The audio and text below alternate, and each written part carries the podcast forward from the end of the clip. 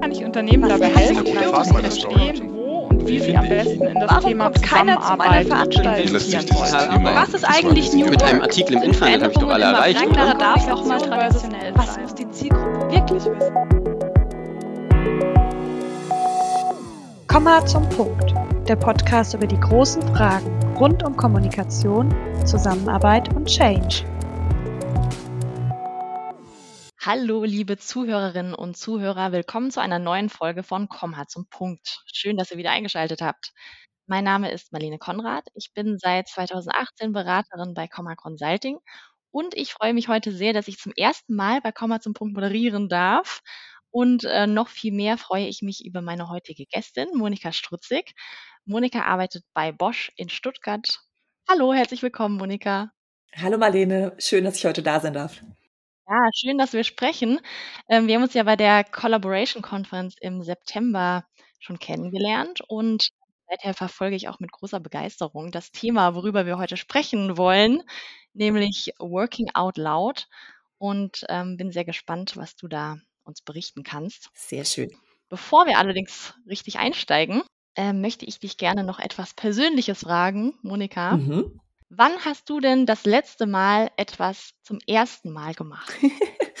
ähm, das ist eine gute Frage. Also es kommt bei mir, glaube ich, ziemlich permanent vor. Ah, doch, ich kann es dir sagen. Und zwar letzten Freitag habe ich zum ersten Mal einen Stream auf Twitch live gesehen. Okay. Genau, ich äh, bin, also Twitch ist so eine Welt, die ist für mich noch relativ neu, aber ich komme da gerade so ein bisschen rein durch äh, unterschiedliche Streamer, die ich über YouTube irgendwie kennengelernt habe, was auch noch relativ neu ist, weil ich irgendwie in dieser äh, Videowelt gar nicht so zu Hause bin, sondern eigentlich begeisterte Podcast-Hörerin bin. Ähm, aber über unterschiedliche Themen bin ich jetzt auch auf Twitch gerutscht und habe meinen ersten Stream geguckt letzten Freitag, ja. Okay, cool. Ja, immer wieder mal was Neues los. Ähm, bei Working Out Loud geht es ja auch darum, was Neues kennenzulernen. Deswegen habe ich jetzt diese Frage mir ausgewählt. Ähm, aber davor noch zu dir, Monika, du arbeitest bei Bosch, jetzt auch schon seit fast zehn Jahren, habe ich gesehen. Richtig, ja. Also off offiziell seit 2012, seit dem 1. Februar, ja. Okay, cool. Herzlichen Glückwunsch schon mal. Danke. Und erzähl doch mal, was du da so gemacht hast. Mit was für Themen hast du dich denn da so befasst in dieser Zeit? Also, ich habe gestartet als Kommunikationsmanagerin, ähm, und zwar für interne und externe Kommunikation im Bereich Werkstattkonzepte, also Bosch Car Service, Autocrew, äh, Bosch Diesel Center und Bosch Diesel Service. Ich glaube, die gibt's nicht mehr alle, aber das war so damals 2011 noch die Landschaft. Ähm, habe da interne und externe Kommunikation gemacht und dann ab 2013 auch angefangen, mich mit dem Thema Community Management auseinanderzusetzen, weil das die Zeit war, als wir unser Enterprise Social Network eingeführt haben, Bosch Connect. Und ich war mit einer der ersten, die dann auch auf Bosch Connect eine Community ähm, aufgebaut haben und habe dann 2014 war das auch die Zertifizierung zur Community Managerin gemacht. Bei uns kann man sich intern zertifizieren lassen. Das ist ein Elf-Wochen-Programm, in dem man einfach sehr viel darüber lernt, wie baue ich eine erfolgreiche Community auf, wie betreibe ich die erfolgreich, wie sorge ich dafür, dass diese Community lebt, weil ich kann ja als Community Manager relativ wenig machen. Es geht ja um die Menschen, die sich dort versammeln die dort einen Ort haben. Und habe dann ab 2013 immer mehr Community Management gemacht und bin jetzt eben seit 2016 in der internen IT. War die ersten vier Jahre, also eigentlich bis zu meinem Sabbatical letztes Jahr im November, ähm, Chief Community Manager dort. Heißt, ich war für alle Community Manager im Geschäftsbereich oder im Zentralbereich äh, zuständig, habe dafür gesorgt, dass die sich miteinander austauschen, dass die sich weiterentwickeln, habe auch selber operativ Communities gemanagt und habe Community-Beratung gemacht. Und seit ich jetzt aus dem Sabbatical zurück bin im Mai, mache ich Kommunikations- und Community-Management für bestimmte Projekte intern bei Bosch. Okay, also du bist Kommunikations- und Community Managerin. Genau. Was hat das denn mit Working Out Loud zu tun und was ist Working Out Loud überhaupt, wenn du es so in zwei Sätzen zusammenfassen kannst? Zwei Sätze ist, glaube ich, die Herausforderung, die ich seit 2015 habe. Ich gebe mir Mühe. Ähm, für mich gibt es drei Facetten an Working Out Loud. Es ist einerseits eine Art zu arbeiten, es ist andererseits ein Mindset, das ich dafür brauche und es ist drittens mit dem Circle-Programm auch eine Methode, um dieses Arbeiten zu lernen. Also es ist die Arbeitsweise, ich arbeite in Netzwerken. Ich arbeite netzwerkbasiert. Das heißt, ich überlege mir bei jedem Problem, das ich habe, wer kann mir dabei helfen und nee, was ist eigentlich mein Ziel und wer kann mir dabei helfen? So rum, genau. Und ich äh, baue ein Netzwerk auf themenbasiert. Also ich sammle nicht willkürlich äh, Kontakte in meinem Netzwerk, wie in so einem Panini-Sammelalbum, sondern ich überlege mir sehr zielgerichtet, welches Netzwerk brauche ich jetzt und äh, wie kann ich Menschen zusammenbringen, die an diesem Thema interessiert sind, die für dieses Thema hilfreich sind, die für dieses Thema wichtig sind und zwar auf eine Art und Weise, dass alle davon profitieren. Also es geht auch nicht darum, dass nur ich einen Nutzen davon habe, sondern es geht darum, dass es einfach ein Netzwerk von gegenseitigem Nutzen ist. Dafür brauche ich eine gewisse Einstellung, eine gewisse Grundeinstellung. Ich muss einerseits bereit sein, mein Wissen zu teilen. Ich muss bereit sein, auch andere Leute um Hilfe zu fragen. Auch das ist was, was wir bis heute, glaube ich, alle nicht ganz so gut können. Und ähm, ich muss eben auch bereit sein, nicht nur auf meinen eigenen Vorteil zu gucken. Mhm. Ich glaube, dieses Mindset lässt sich am besten auch umschreiben mit den fünf Säulen von Working Out Loud. Das ist einmal Relationships, also Beziehungen. Das heißt, es steht im Fokus, dass ich zwischenmenschliche Beziehungen aufbaue und zwar wirklich basierend auf dem, was die ganze Person mitbringt und nicht basierend auf der Rolle, die diese Person einnimmt innerhalb eines Unternehmens zum Beispiel, sondern wirklich also tragbare zwischenmenschliche Beziehungen, so dass ähm, man auch gerne miteinander arbeiten möchte. Das ist ein Aspekt, den man gerne vergisst, ähm, dass Arbeit viel einfacher ist, wenn beide wollen. Mhm. Dann die zweite Säule ist ähm, Transparent Work oder ich mache eben meine Arbeit sichtbar. Visible Work heißt es eigentlich, genau. Das heißt, also ich mache meine Arbeit sichtbar in einem frühen Stadium auch schon, damit andere davon profitieren können, andere darauf aufbauen können und damit aber auch gleichzeitig ich profitiere, nämlich von dem Feedback, das ich bekomme. Mhm. Und zwar in einem frühen Stadium und nicht erst, wenn alles schon äh, zu 150 Prozent abgestimmt ist. Einfach deswegen, weil wir alle wissen, wenn ich alles schon 150 Prozent abgestimmt habe, dann will ich gar kein Feedback mehr. Dann will ich einfach nur, dass, dass das Zeug rausgeht. Und äh, es geht darum, sich eben früh Feedback einzuholen, ähm, damit auch wirklich beide Seiten davon profitieren. Die dritte Säule ist äh, Generosity, im Deutschen Freigebigkeit. Das klingt immer so ein bisschen esoterisch, meint aber im Prinzip einfach nur, wenn ich äh, Beziehungen aufbauen möchte, muss ich erstmal in Vorleistung gehen. Das ist eigentlich auch ganz einfach. Das heißt, ich äh, mache zum Beispiel meine Arbeit sichtbar, ohne zu wissen, ob ich denn direkt was davon bekomme und im Vertrauen darauf, dass ich über die Zeit von meinem Netzwerk profitieren werde und dass wir alle irgendwie über Null rauskommen. Mhm. Dann gibt es das vierte Element, ähm, das ist äh, Growth Mindset, also eine auf Wachstum ausgerichtete Geisteshaltung, wenn man es so übersetzen möchte. Ist ein bisschen sperrig mhm. im Deutschen. Heißt aber im Prinzip auch nur das, was du vorhin schon angedeutet hast. Also, dass ich bereit bin, mich weiterzuentwickeln, dass ich bereit bin, neue Dinge auszuprobieren, auch mal links und rechts des Weges zu gucken. Mhm. Und das ist aber auch ganz wichtig in Kombination mit dem fünften Element, äh, das heißt Purposeful Discovery oder zielgerichtetes Entdecken.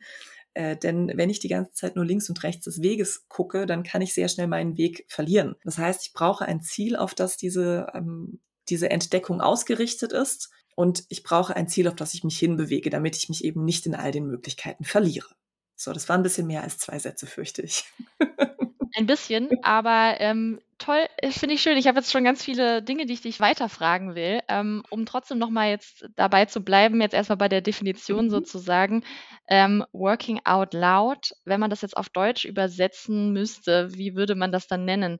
Also wir versuchen es in der Regel mit nach außen gerichtetes Arbeiten, ähm, mhm. weil es hat eben nichts mit dem zu tun, was man so als erste Assoziation hat. Ich äh, schreie möglichst laut ins Großraumbüro hinaus, sondern es geht darum, dass ich eben nach außen gerichtet in einem Netzwerk arbeite und sichtbar für alle zugänglich letzten Endes arbeite. Genau, also diese Sichtbarkeit, Transparenz, das spielt da erstmal die genau. größte Rolle. Und ich fand auch spannend, äh, was du gesagt hast, dieses erstmal in Vorleistung gehen mhm und ähm, auch nicht auf den eigenen Vorteil bedacht sein. Ähm, da habe ich gleich noch eine Anschlussfrage. Mhm. Und zwar, ähm, du machst ja Working Out Loud innerhalb von Bosch, richtig? Unter anderem, ja. Als Community Managerin. Mhm. Genau, und ihr seid natürlich ein riesengroßes Unternehmen mit ganz, ganz vielen Mitarbeitenden. Was ist denn jetzt, wenn ich eben nicht in einem Unternehmen bleibe, sondern Leute aus verschiedenen Unternehmen äh, zusammenhole? Gerade wenn man jetzt drauf geht, dass man sagt, man ist nicht nur auf den eigenen Vorteil bedacht. Äh, wie sieht es da aus? Was sind deine Erfahrungen? Gehen die Leute in Konkurrenz zueinander? Halten sie dann vielleicht doch eher Informationen zurück? Ähm, mhm. Was sind deine Erfahrungen damit? Also, ähm, wir haben zum Beispiel irgendwie auch in einer relativ äh, frühen Phase schon oder ja, so Cross-Company-Circle auch für unsere Mitarbeitenden angeboten mit Daimler. Da hatten wir mal eine engere Zusammenarbeit eine Zeit lang. Ähm, natürlich hast du einige Fragestellungen, wenn du mit, also wenn du ein, ich sage mal, ein berufliches Ziel verfolgst und es sind noch andere Unternehmen dabei. Du hast auf alle Fälle Compliance-Fragestellungen, die du dir immer irgendwie auch stellen musst. Aber es ist ja im Prinzip so, als würdest du auf eine Konferenz gehen da gibt es halt einfach auch gewisse Dinge, die du dann vielleicht anders sagst, als wenn du im Besprechungsraum mit deinen Kollegen sitzt. Und ich glaube, es hat sehr viel mit gesundem Menschenverstand zu tun, was sage ich und was sage ich nicht. Das heißt aber nicht, dass ich nicht abstrahiert und grundsätzlich über meine Problemstellungen reden kann. Nein, ich verrate keine Geschäftsgeheimnisse, das ist klar. Aber das heißt ja nicht, dass ich nicht über zugrunde liegende Probleme in irgendeiner abstrahierten Form reden kann. Und ich habe die Erfahrung gemacht, also zum Beispiel auch ähm, in meinem Circle außerhalb von Bosch, dass das in meistens, also ganz häufig geht es auch gar nicht zwangsläufig um wirklich berufliche Fragestellungen, sondern es geht viel auch um andere Fragen, um Persönlichkeitsentwicklung oder auch private Fragen. Ähm, aber auch mit beruflichen Fragestellungen habe ich ja einerseits eine vertrauliche Atmosphäre innerhalb meines Circles. Das ist auch immer sehr wichtig. Das heißt, die Menschen, mit denen ich da zusammen bin, denen vertraue ich auch ähm, in der Hinsicht, dass äh, ja, dass da irgendwie nichts nach außen äh, gerät, weil wir das ja alle nicht wollen.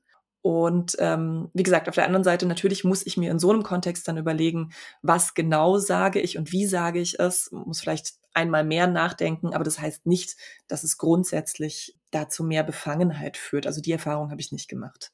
Okay, was wären jetzt, wenn du das vergleichst, ähm, eben innerhalb eines Mhm. Unternehmens Working Out Loud zu machen oder mit anderen Unternehmen zusammen Working Out Loud zu machen? Was sind da so Vor und Nachteile, die du siehst? Oder was hat so seine Vorzüge? Mhm.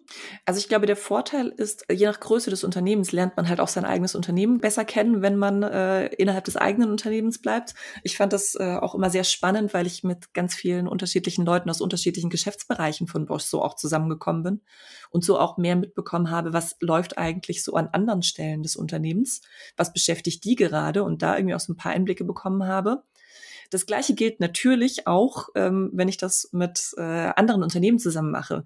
Da lerne ich dann im Zweifelsfall andere Branchen kennen, lerne andere Unternehmen kennen und lerne, wie machen die Dinge anders. Das heißt, diese Diversität ist da dann unter Umständen nochmal eine andere ja, grundsätzlich ist auch so, dass das Thema, das wir festgestellt haben, je diverser Circle sind, desto besser sind auch die Ergebnisse. Einfach deswegen, weil ich dann halt ganz anderen Input bekomme. Und ich glaube, das ist halt auch, wenn ich ähm, mit, mich mit Menschen aus anderen Unternehmen unterhalte, vielleicht nochmal ein Vorteil, dass ich einfach sagen kann, okay, vielleicht machen die ähnliche Dinge ganz, ganz anders als wir. Und meine direkten Kollegen oder auch indirekte Kollegen hätten mir gewisse Tipps gar nicht geben können, weil sie halt alle in derselben Welt sozialisiert sind wie ich das ist vielleicht auch ein großkonzernspezifisches Thema, dass äh, wir viele ähnliche Erfahrungen machen, aber ähm, ich glaube, das kann man durch sowas auch überwinden. Ansonsten glaube ich, dass es gar nicht so viele große Unterschiede gibt, eben außer, dass ich mir halt überlegen muss, ähm, wie genau formuliere ich jetzt gewisse Dinge, wie viel kann ich eventuell von meinem beruflichen Ziel preisgeben und wo muss ich halt ein bisschen darauf achten, dass ich halt keine gesetzlichen äh, Regelungen äh, übertrete. Aber wie gesagt, das ist halt eigentlich was, was wir uns jederzeit äh, fragen müssen, auch wenn wir mit Freunden über Themen reden oder auf Konferenzen oder wie auch immer. Also das ist eigentlich kein neues Thema, das da dazu kommt. Okay. Jetzt gehen wir doch nochmal zurück zur Definition. Mhm. Egal, ob ich jetzt Working Out Loud im Unternehmen oder mit mehreren Unternehmen zusammen mache. Mhm. Was gehört dazu, damit ich Working Out Loud habe? Was sind sozusagen die Minimalanforderungen für Working Out Loud? Was brauche ich? Genau, also da ist es halt wieder so dieses, das, deswegen habe ich das am Anfang unterteilt. Also ich kann auf diese Art und Weise arbeiten und ich kann dieses Mindset haben, ohne jemals an einem Working Out Loud Circle teilgenommen zu haben. Es gibt Menschen, die machen das rein von Natur aus, die verhalten sich so, für die ist das ganz normal. Es gibt aber auch ganz viele Menschen, für die ist es ungewöhnlich, auf andere zuzugehen, die wissen gar nicht, wie komme ich denn in Kontakt mit jemandem, wie finde ich denn überhaupt Menschen, die was mit meinem Ziel oder meinem Thema zu tun haben könnten. Und dafür gibt es dann die Working Out Loud Circle. Also da treffen sich fünf Personen, in der Regel fünf Personen, über einen Zeitraum von zwölf Wochen hinweg, jeweils eine Stunde pro Woche. Jeder von diesen fünf Personen ähm, bringt sein eigenes Ziel, sein eigenes Thema mit. Das heißt, es treffen sich nicht fünf Leute, die alle irgendwie den Klimawandel stoppen wollen oder fünf Leute, die alle Millionäre werden wollen, sondern jeder hat sein eigenes Ziel. Und äh, diese fünf Menschen treffen sich über diese zwölf Wochen hinweg und äh, machen bestimmte Übungen, äh, diskutieren über Dinge, reflektieren Dinge. Und sie kriegen dafür die sogenannten Circle Guides an die Hand. Das sind Dokumente, die äh, für, für jede Woche so eine Agenda vorgeben und unterschiedliche ja, Übungen, die ich entweder während dieser Stunde mache oder zwischen den Treffen. Und das ist dann, also das ist das die Minimalanforderung an einem Working Out Loud Circle, würde ich sagen. Dann gibt es das Ganze eben auch in äh, unterschiedlichen Ausführungen. Also es gibt so die Möglichkeit, an einem begleiteten Programm teilzunehmen, wie zum Beispiel Woll-Frauen stärken. Ähm, es gibt Woll in Unternehmen zum Beispiel. Da gibt es auch immer die Variante, entweder starten die Circle halt so oder es gibt auch da begleitete Programme. Und es gibt äh, auch Adaptionen wie zum Beispiel Woll Mindfulness oder Woll for Teams, Woll for äh, Leaders. Also gibt ganz unterschiedliche Abstufungen, die auch ein bisschen unterschiedliche Zielsetzungen haben. Ich glaube, allen gemeinsam ist eben dieses Mindset, diese fünf Elemente, über die wir vorhin schon gesprochen haben. Und äh, der Gedanke, dass ich in irgendeiner Form äh, netzwerkbasiert arbeite und äh, ja, diese Mechanismen nutze in einem gemein, also für alle gemeinsam zum Nutzen. Okay, super. Das heißt, wir haben jetzt auch schon ein bisschen verstanden, was ein Circle ist. Mhm. Ähm, zwei Anschlussfragen. Mhm. Die erste, wie trifft man die Auswahl oder gibt es eine Auswahl, wer an diesen Circles teilnimmt? Also sind mhm. das alles Leute, die sich mit ähnlichen Themen befassen, die ähnliche Rollen haben oder ganz im Gegenteil Leute, die aus ganz verschiedenen Ecken kommen? Was ist da so der Ansatz? Genau, das ähm, habe ich vorhin gemeint, als ich sagte, die haben nicht alle dasselbe Ziel, sondern es sind äh, fünf unterschiedliche Menschen mit fünf unterschiedlichen Zielen. Äh, der Ansatz ist tatsächlich, Menschen zusammenzubringen, die so unterschiedlich sind wie möglich, wobei zugegebenermaßen, wenn wir Circle zusammenstellen, äh, machen wir das in der Regel nach der zeitlichen Verfügbarkeit, weil das ein sehr wichtiges Kriterium ist. Man muss erstmal fünf Menschen eine Stunde pro Woche zur selben Zeit an denselben Ort oder an denselben Rechner bringen oder an ihren Rechner, nicht an denselben, aber das ist schon eine Herausforderung genug, muss ich sagen. Und es geht eben, wie gesagt, nicht darum, möglichst mehrere Menschen an einem Thema arbeiten zu lassen, weil das ist Feedback, das bekomme ich im Zweifelsfall auch aus meinem direkten Umfeld. Also Menschen, die mein Thema kennen, die äh, das gleiche Problem haben, die denken oft auch ähnlich.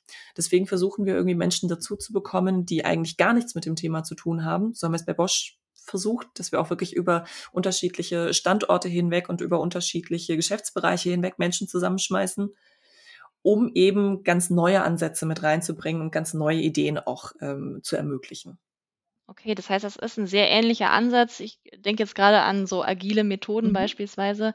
Da hat man ja auch häufig ein interdisziplinäres Team, einfach um verschiedene Perspektiven letztlich auf ein Thema zu bekommen und auch verschiedene Lösungswege. Ähm, sehr spannend. Es ist, glaube ich, auch kein Zufall, dass das Thema Working Out Loud bei uns ursprünglich im Projekt Agile Company in a Digital Age auf, äh, aufgehängt war.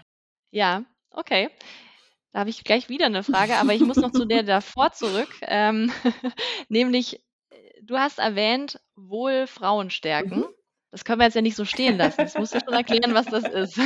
okay, genau. Wolfrauenstärken ist entstanden im äh, März 2021, nee, 2020 kam die Idee so ungefähr auf, genau.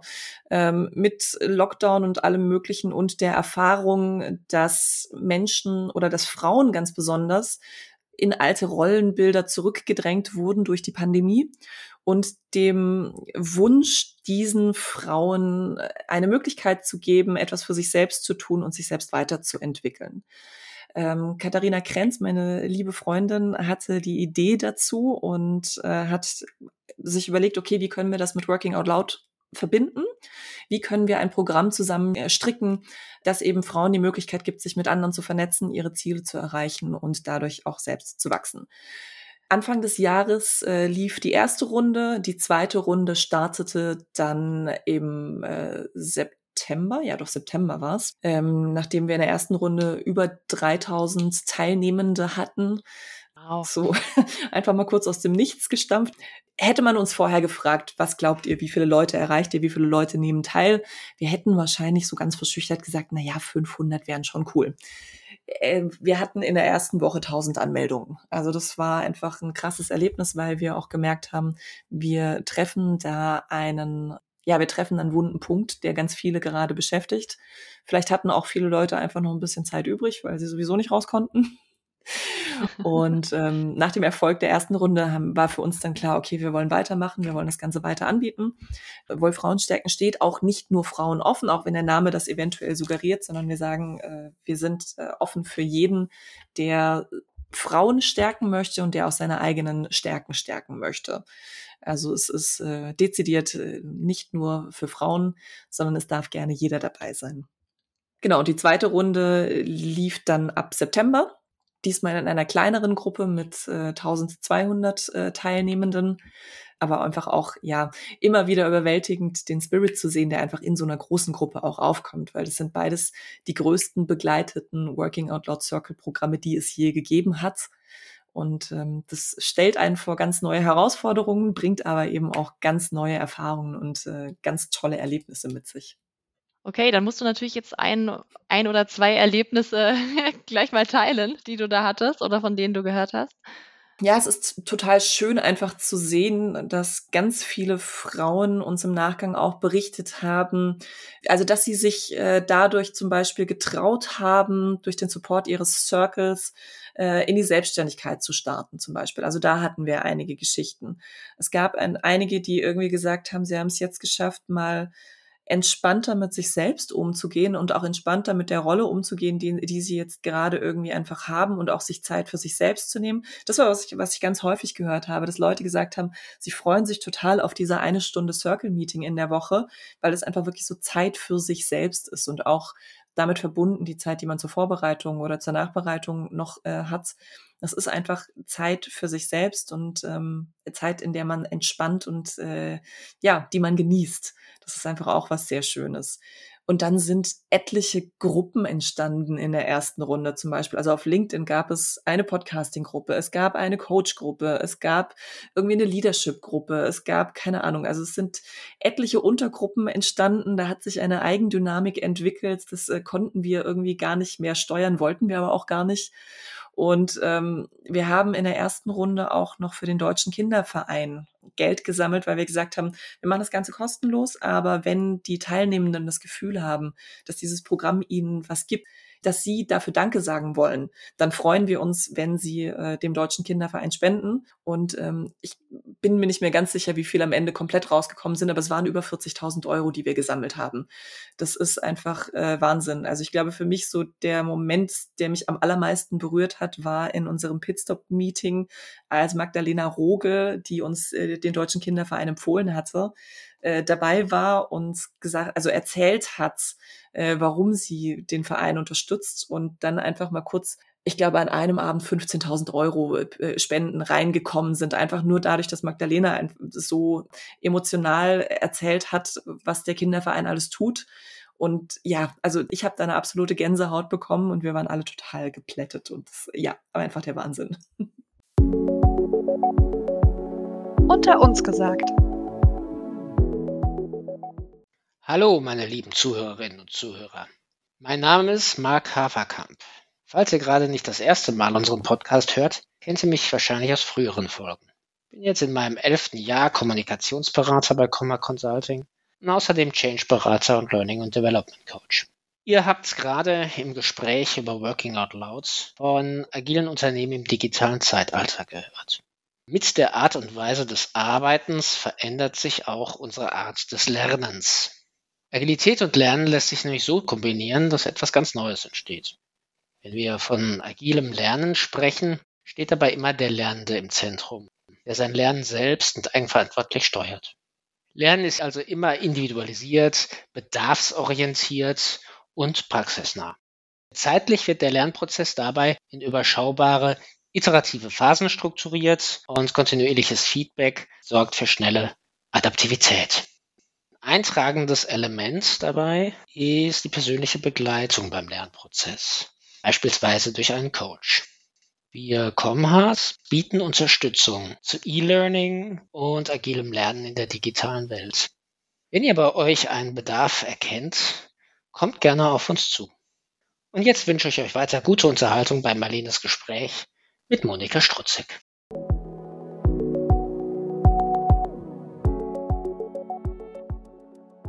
Das klingt wirklich toll. Da habe ich jetzt wieder zwei Fragen. Ich, ähm, ich glaube, wir kommen nicht aus mit den 45 Minuten. ähm, als allererstes würde mich noch interessieren, du hast gesagt, jeder kommt mit seiner eigenen Zielvorstellung, seinem eigenen Problem ähm, rein mhm. und es geht auch darum, was zu lernen von den anderen. Mit was für Themen kann ich denn da reinkommen? Ist das komplett offen oder gibt es da schon gewisse Sachen, die sich mehr anbieten als andere? Ähm, kannst du das ein bisschen einordnen? Ja, also prinzipiell kannst du jedes Thema wählen, das du möchtest. Es gibt aber ein paar Hinweise, die wir geben.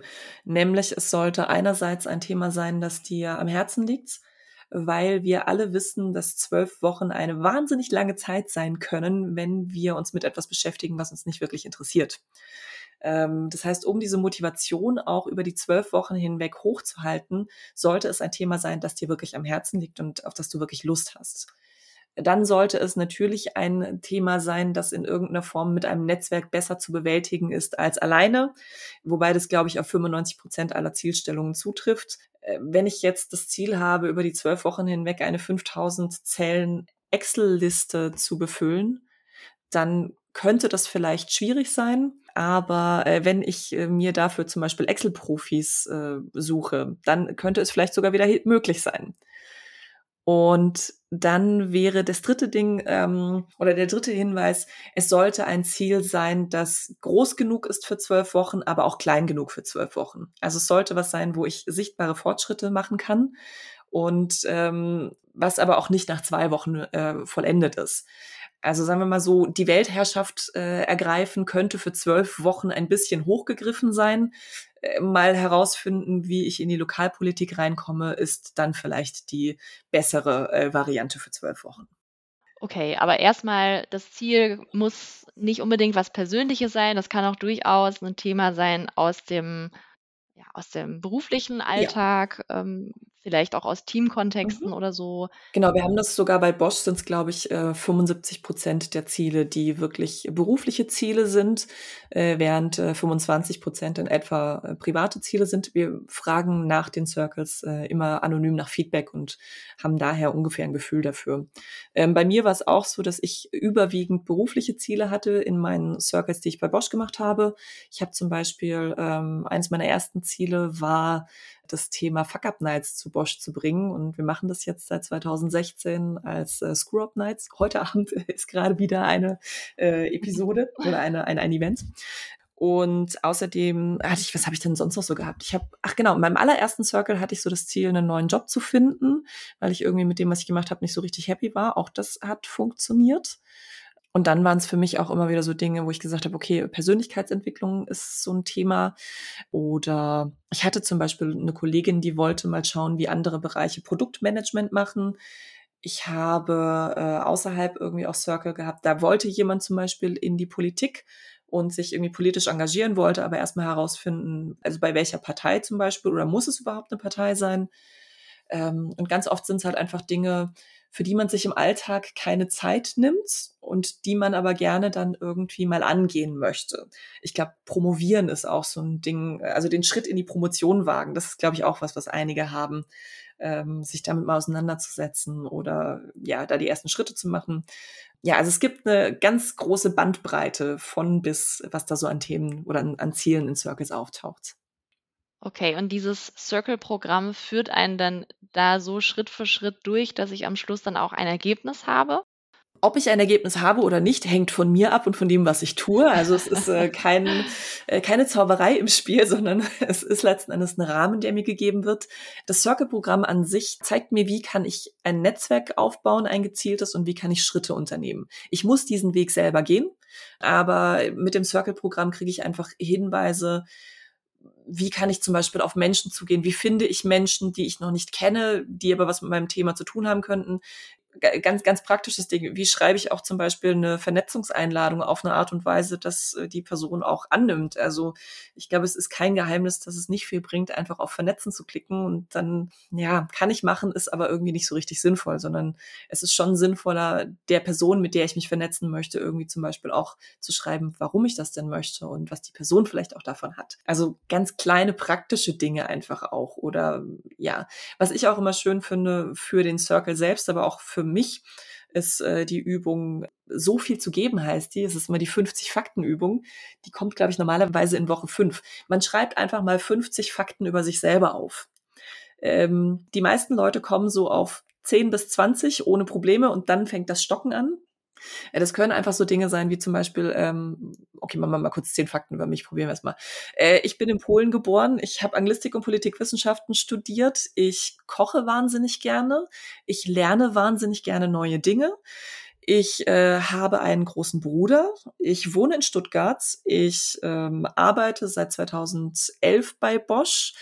Ich äh, habe ein Sabbatical gemacht. Ich habe in Freiburg studiert und ich habe auch mal berufsbegleitend Medien- und Kommunikationsmanagement studiert. So, das sind jetzt mal kurz zehn Fakten, ganze Bandbreite von privat und persönlich bis hin zu beruflich. Und was bringt das Ganze? Also einerseits hilft es dem Circle, äh, sich kennenzulernen und irgendwie auch zu schauen, okay, hey, krass, wir haben ja viel mehr Gemeinsamkeiten, als ich gedacht hätte. Und da einfach das Vertrauenslevel hochzuschrauben.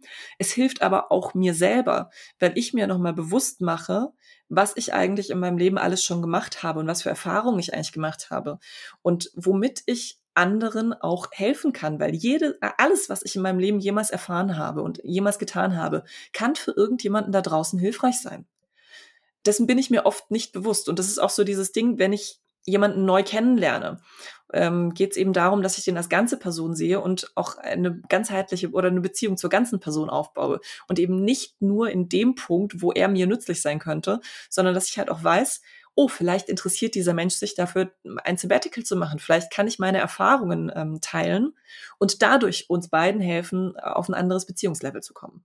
Okay, also du würdest empfehlen, darüber hinaus, dass das im Circle passiert automatisch, dass man das auch einfach so in seinen Berufsalltag und privaten Alltag integriert, dass man den Leuten erstmal 50 Fakten über sich erzählt, so wie du das gerade sehr schön gemacht hast mit den 10. Ja, ich glaube, ähm. 50 könnte ein bisschen viel sein.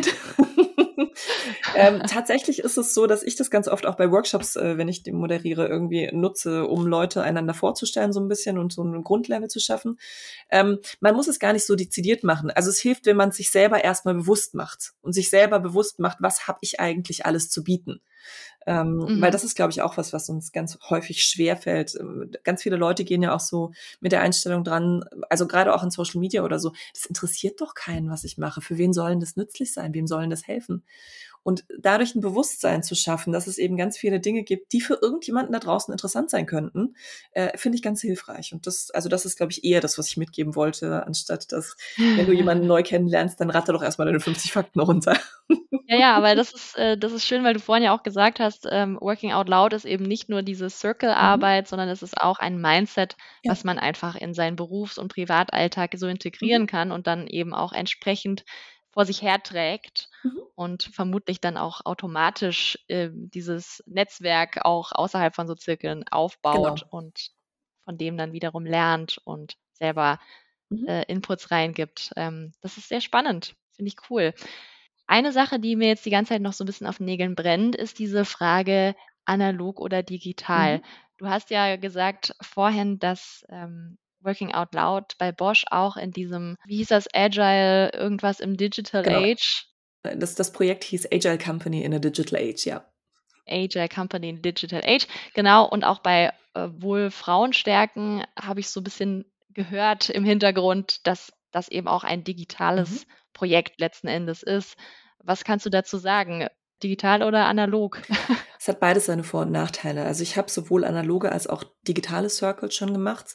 Ähm, der Vorteil von einem analogen Circle ist, dass es schon nochmal anders ist, so persönlich zusammenzusitzen. Also irgendwie ist es halt einfach auch schön, sich mal zu sehen. Und gut, mein, ich glaube, momentan freuen wir uns alle über persönliche Kontakte, wenn wir sie haben. Gleichzeitig äh, habe ich aber auch die Erfahrung gemacht, dass auch in virtuellen Circles sehr schnell ein Gefühl der Vertrautheit aufkommen kann, eben durch die Art und Weise der Fragestellungen und der Aufgaben, an denen man arbeitet. Und dadurch, dass man eigentlich relativ schnell ähm, sich, ich sag mal, emotional nackt macht, dadurch herrscht schnell großes Vertrauen und der große Vorteil an virtuellen Circles ist natürlich, äh, ich habe halt eine viel größere Bandbreite. Also ich kann jetzt Leute aus Gütersloh, aus Berlin, aus München, eigentlich auch aus Peking und aus, äh, keine Ahnung, Bangalore zusammenbringen, während das natürlich, äh, wenn ich mich analog treffe, logischerweise begrenzt ist, weil wir schwer alle einmal pro Woche nach, keine Ahnung, was auch gerade geografisch in der Mitte liegen würde, fliegen können. Das wollen wir weder für die Klimabilanz noch äh, für das, was es uns an Zeit kosten würde. Dementsprechend habe ich natürlich den Vorteil, wenn wir uns virtuell treffen, dass ich einfach noch eine ja, viel größere Diversität zusammenbringen kann. Viel mehr Menschen aus unterschiedlichen Orten, aus unterschiedlichen Lebenssituationen. Aber es hat beides, wie gesagt, seine Vor- und Nachteile. Und es, es, es funktioniert beides, das kann ich auch sagen. Ich weiß gar nicht. Ich war früher, also früher habe ich ganz oft meine Circles eigentlich nur analog gemacht. Mittlerweile finde ich digital irgendwie auch ganz äh, spannend und ganz äh, praktisch. Wobei ich gerne irgendwie auch meine, meine virtuellen Circle äh, irgendwann dann mal persönlich treffen würde. Genau, es ist ja vielleicht keine Entweder-Oder-Frage, sondern eine Und-Frage. Und ich kann mir vorstellen, dass so ein großes Programm wie Wohl Frauen stärken analog gar nicht so leicht umzusetzen gewesen wäre, oder? Nee, also das wäre nicht möglich. Ähm, einfach deswegen, weil, also der, der Organisationsaufwand ist so schon äh, immens, aber äh, dann irgendwie dafür zu sorgen, dass die Menschen, die sich da anmelden, auch noch in einer vertretbaren Distanz voneinander wohnen und äh, dann irgendwie auch noch zur gleichen Zeit Zeit haben, das, ich glaube nicht, dass das stemmbar gewesen wäre. Ja, kann ich mir vorstellen. Gut, jetzt nochmal zurück zum Anfang. Sagen wir mal, in meinem Unternehmen möchte ich gerne wohl einführen. Mhm. Welche ersten Schritte müsste ich denn da machen? Wie komme ich auch an diese Unterlagen zum Beispiel zu den mhm. Wohlzirkeln? Wie, wie mache ich das denn? Also für Unternehmen sieht das Ganze nochmal ein bisschen anders aus als für Privatpersonen. Äh, hinter dem Ganzen steckt ja, also ich habe den Namen John Stepper noch gar nicht erwähnt, das geht nicht. Wir reden jetzt seit einer halben Stunde und ich habe noch nicht John Stepper gesagt. Ähm, John Stepper ist der äh, Erfinder der Methode des Programms und der Autor des Buches Working Out Loud, das ich übrigens auch äh, wärmstens empfehlen kann und das es mittlerweile in der zweiten Edition auch äh, auf Deutsch zu kaufen gibt. Mhm. Also es gibt zwei Möglichkeiten. Sagen wir mal so, wenn ich mich erstmal davon überzeugen möchte, ob das überhaupt was ist oder nicht, dann kann ich natürlich einfach mich privat äh, für einen Circle registrieren auf workingoutloud.com. Es gibt eine Community, der ich beitreten kann und über die kann ich dann meinen äh, einen, einen Circle finden oder ich finde über Twitter, über andere Social Media einen äh, Circle. Also man findet wirklich auch auf sämtlichen Social Media Working Out Loud Interessierte. Dementsprechend kann man sich auch so mal zusammentun. Dann kann man sich auf der Website eben registrieren und kriegt dann wöchentlich diese Circle Guides zugeschickt. Als Unternehmen ist es so, dass ich im Idealfall einfach auf einen der Working Out Loud Coaches zugehe. Katharina Krenz habe ich ja schon erwähnt. Es gibt aber auch noch äh, andere Coaches und die helfen mir dann eben dabei, das Ganze in mein Unternehmen zu bringen. Am besten irgendwie mit einem begleiteten Programm für den Start oder auch, ja, in, in einem kleineren Rahmen. Aber es hilft halt, das ist so die Erfahrung, wenn ich von außen auch ein bisschen Hilfestellung am Anfang habe. Es sei denn, ich bin wahnsinnig motiviert und ähm, kriegt das alles auch alleine hin, aber auch dann ist es so ein bisschen eine lizenzrechtliche Frage, weil es halt einfach dann ja eine kommerzielle Nutzung der Guides ist. Okay, verstehe. Das heißt, die Guides stehen im Grunde schon zur Verfügung, mhm. aber sind jetzt nicht zur kommerziellen Nutzung gedacht. Man muss sich ausbilden lassen, um das ähm, anwenden zu dürfen. Nee, man muss sich nicht ausbilden lassen. Es hilft aber auf alle Fälle, einen Wollcoach einfach an meiner Seite zu haben, der mir so ein bisschen auch mit Rat und Tat zur Seite steht. Äh, also ich muss mich nicht ausbilden lassen, um das zu tun. Ähm, aber es gibt auch nur eine begrenzte Anzahl an Wollcoaches. Die sind jetzt eher wirklich so dafür da, um in Unternehmen einfach Hilfestellung zu geben und ja, mit Unternehmen begleitete Programme zum Beispiel aufzusetzen. Äh, also es ist nicht so, dass jeder, der irgendwie Woll machen möchte, sich zum Wollcoach ausbilden lassen kann in, in, in der Richtung. Okay, ist gut. Habe ich verstanden. Ähm, man kann sich im Grunde einfach am besten erstmal anmelden und es erstmal selber genau. ausprobieren. Und es ist ja offen im Grunde, dass jeder die Methode, so wie es für den eigenen Bedarf am besten passt, anwendet und abwandelt. Und ähm, im Grunde geht es ja da auch ein bisschen darum, Inspiration zu sammeln, so habe ich es verstanden, was man so machen könnte, wie so ein Programm aussehen Mhm. kann. Aber das Mindset und das dahinterliegende Prinzip bleibt ja dasselbe. Das kann ich dann anwenden, wie es in meinem Kontext passt, oder? Genau. Alles klar. Gut, ähm, davon abgesehen. Ich habe jetzt also, sagen wir mal, ich habe wohl jetzt mal Mhm. ausprobiert und finde das spannend. Ich habe das Prinzip oder die Prinzipien verstanden und möchte die gerne anwenden in meinem Bereich. Wie ist das denn jetzt ähm, bei euch, bei Bosch, Mhm. sage ich jetzt mal? Ihr seid ja ein riesiges Unternehmen mit irgendwie über 100 Standorten allein in Deutschland und entsprechend vielen Mitarbeitenden. Wenn ich jetzt ein kleines Unternehmen habe, Mhm. lohnt es sich da auch äh, wohl zu machen beispielsweise oder brauche ich da schon, sagen wir mal, mindestens so und so viele 100 Leute, damit sich das überhaupt rentiert? Mhm. Was würdest du sagen? Also wir haben äh, zum Beispiel mal einen Piloten auch in einem unserer Tochterunternehmen, Koller und Schwemmer, gemacht, am Standort Nürnberg. Das ist ein Unternehmen, das auf die Instandsetzung von Dieselaggregaten äh, spezialisiert ist. Ich hoffe, ich habe es richtig im Kopf. Ähm, und die haben einen sehr großen direkten Anteil an Mitarbeitern, also Mitarbeiter, die wirklich in der Produktion sind und solche Dinge worauf ich hinaus möchte, das ist ein kleines Unternehmen. Ich glaube, die hatten so circa 200 äh, Mitarbeiter. Und ja, auch bei denen hat das äh, was gebracht, weil ich glaube, es bringt halt es bringt mich insofern einfach immer weiter, weil ich Dinge nochmal neu denke und irgendwie aus meinen Strukturen äh, ausbreche und weil ich eben auch mit Leuten zusammensitze, mit denen ich sonst normalerweise vielleicht nicht zusammensitze. Klar, wenn ich jetzt ein Fünf-Personen-Unternehmen bin und wir sowieso jeden Tag alle im selben Büro sitzen und uns auch gut kennen, das ist vielleicht so eine Grenze, da würde ich jetzt mal überlegen, ob das wirklich sinnvoll ist. Aber äh, auch in kleinen Unternehmen gibt es, glaube ich, ab einer gewissen Größe so diesen Moment, wo einfach nicht mehr jeder mit jedem regelmäßig spricht und wo es äh, durchaus hilfreich sein kann, Leute auch mal zusammenzuschmeißen und dann eben unterschiedliche Einblicke an unterschiedlichen Stellen auch zu bekommen. Plus, ich glaube, also man kann es ja auch unabhängig vom Unternehmen machen. Insofern, ich glaube, für die Einzelperson kann es immer irgendwie auch bereichernd sein. Und es kann jedem irgendwie diese Fähigkeit bringen, eben auch außerhalb des Unternehmens in anderen Kontexten Netzwerke aufzubauen, die dann wiederum auch für das Unternehmen aber wertvoll sind. Okay, das heißt, da würde ich jetzt mitnehmen, sobald das Unternehmen eine kritische Größe überschreitet und man das Gefühl hat, man weiß gar nicht mehr, wer da alles Mhm. überhaupt mitarbeitet, die Bereiche haben vielleicht nicht so eng miteinander Kontakt. Da macht es Sinn, innerhalb von einem Mhm. Unternehmen das zu machen oder so einen ähnlichen Ansatz mal Mhm. Und wenn ich kleiner bin, dann macht es Sinn, äh, darüber nachzudenken, andere Mhm. Unternehmen ähm, mich mit anderen Unternehmen zusammenzuschließen und sozusagen da über den Tellerrand zu gucken, Genau. oder? Ja, oder also ich muss mich ja auch nicht unbedingt mit anderen Unternehmen zusammenschließen, sondern ich kann es eben dann auch auf einer Einzelpersonenbasis äh, einfach mal ausprobieren und sagen, okay, ich schicke meine Mitarbeiter halt äh, in einen äh, Circle oder so. Also Ja. schicken ist immer schwierig, es sollte schon auf freiwilliger Basis sein, aber ich ermögliche meinen Mitarbeitenden die Teilnahme an einem Circle, sowas zum Beispiel. Genau, und du hattest bei der Collaboration-Konferenz gesagt, es ist so ein bisschen wie eine Selbsthilfegruppe. Äh, ja, kann man so sehen. Es ist eine Peer-Coaching-Gruppe, würde ich sagen. Also das ist, glaube ich, der, der bessere Ausdruck. Also der Ansatz ist, ich habe da vier Menschen, die mir Feedback geben können, die mir neuen Input liefern können, die mir Hinweise geben können, was ich vielleicht nochmal probieren könnte. Sie werden nicht die Arbeit für mich machen, das muss ich am Ende immer noch selber machen. Also wie im Coaching halt auch. Mein Coach gibt mir nicht die Lösung vor, sondern zeigt mir unterschiedliche Wege auf. Ähm, diese Gruppe ist aber sehr bereichernd, einfach durch den Austausch und durch die anderen Ideen, die ich ähm, da bekomme. Okay, super.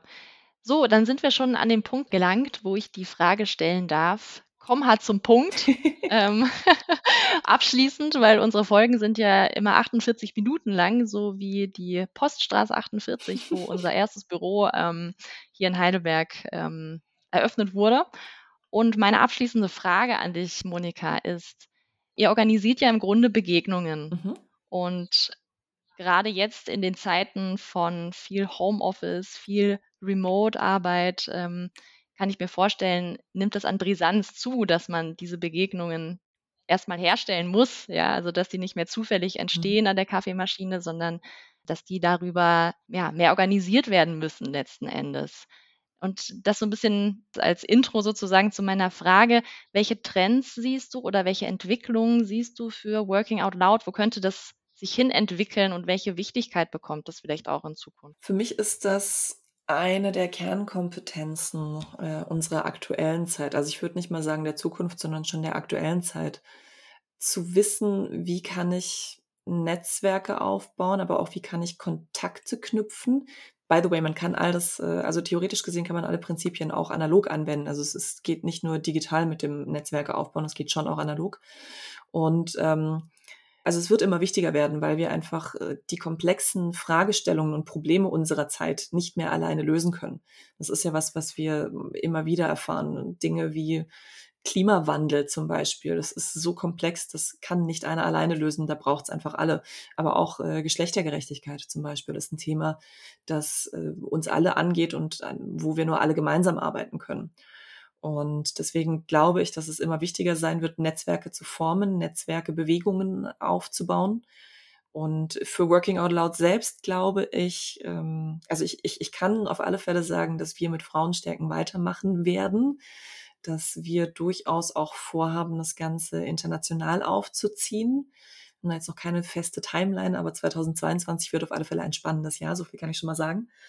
Und ähm, ja, also ich glaube, dass es wichtiger werden wird, also immer wichtiger, ja. Das ist meine feste Überzeugung.